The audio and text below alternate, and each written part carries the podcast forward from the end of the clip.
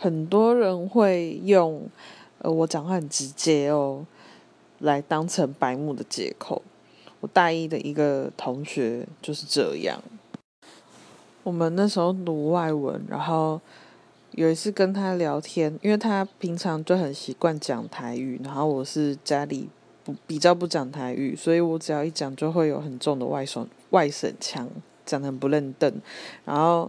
那一天在聊天，我不知道讲什么，反正就是讲到一句台语，但我也忘了是什么。然后他就说，他就很认真的跟我讲说：“哦，你讲台语真的很难听诶，你还是不要讲好了。”然后我就回他说：“那我觉得你讲英文也很难听诶，你你也还是不要讲英文好了。而且我觉得你上你讲英文的程度，大概是上正音班也救不了你的那一种吧。”我觉得遇到这种人，就是很直接的呛爆他。